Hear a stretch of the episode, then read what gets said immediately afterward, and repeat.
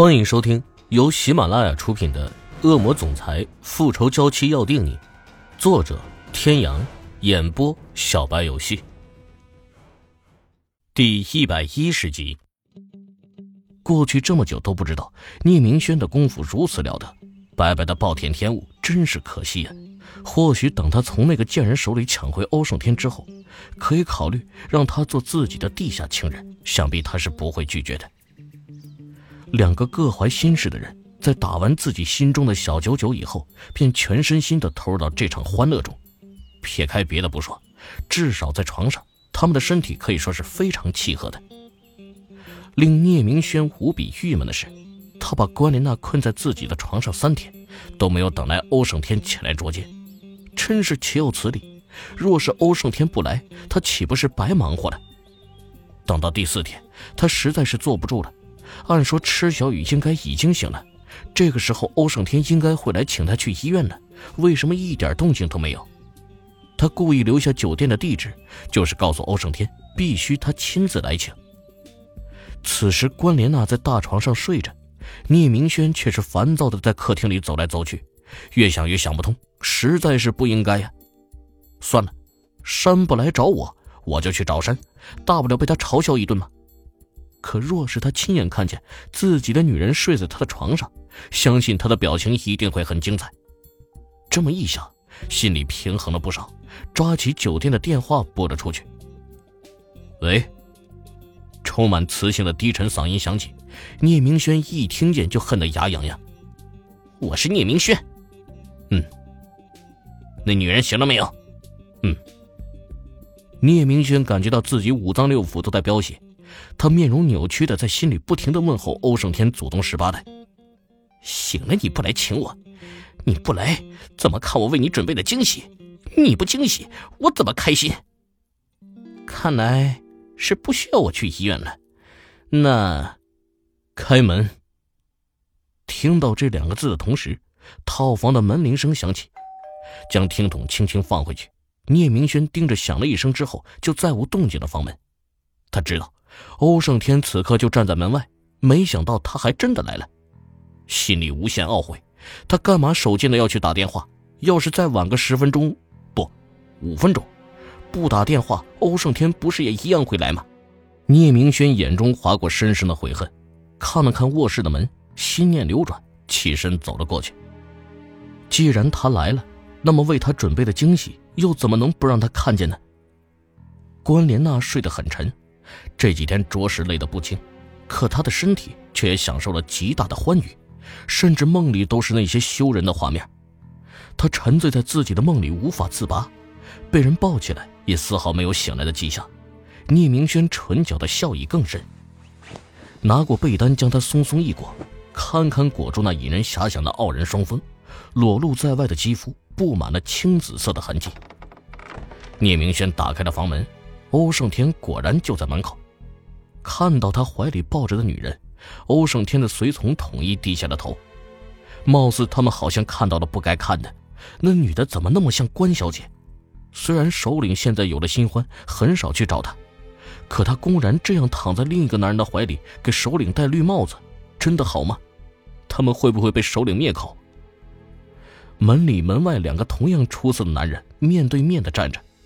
聂明轩的嘴角挂着一抹挑衅的笑，欧胜天单手插在裤兜里，双眼直视着聂明轩，自始至终都不曾看过他怀中的女人一眼。幽深的眼眸中闪过一丝嘲弄，聂明轩有些恼火，他在嘲笑自己吗？故意将关莲娜的下巴抬起，当着欧胜天的面和他旁若无人的舌吻，这一刻正好和关莲娜梦中的情景重合，他下意识地抬起胳膊。环住男人的脖颈，热烈的回应，时不时还发出诱人的嘤咛。他的吻缓缓向下，落在女人的胸前，整个走廊都在回荡着那淫叫声。聂明轩抬起头，女人的胸前留下一个清晰的紫色印记，眼中挑衅的神色更深。他就不相信欧胜天还能忍得住。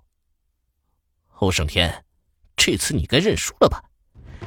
你的女人上了老子的床，就证明你不如老子。哼，看你还怎么压着老子！十分钟。简短的三个字说完，欧胜天带着手下转身离去。聂明轩眨眨眼睛，看着面前已经空无一人，这就完了。他从头到尾仔细的想了想欧胜天的反应，他好像一点都不生气的样子，难道是他的打开方式不对？低头看了看怀里不安分的女人，他撇撇嘴，心中冒出一个疑问：欧胜天到底是不是男人？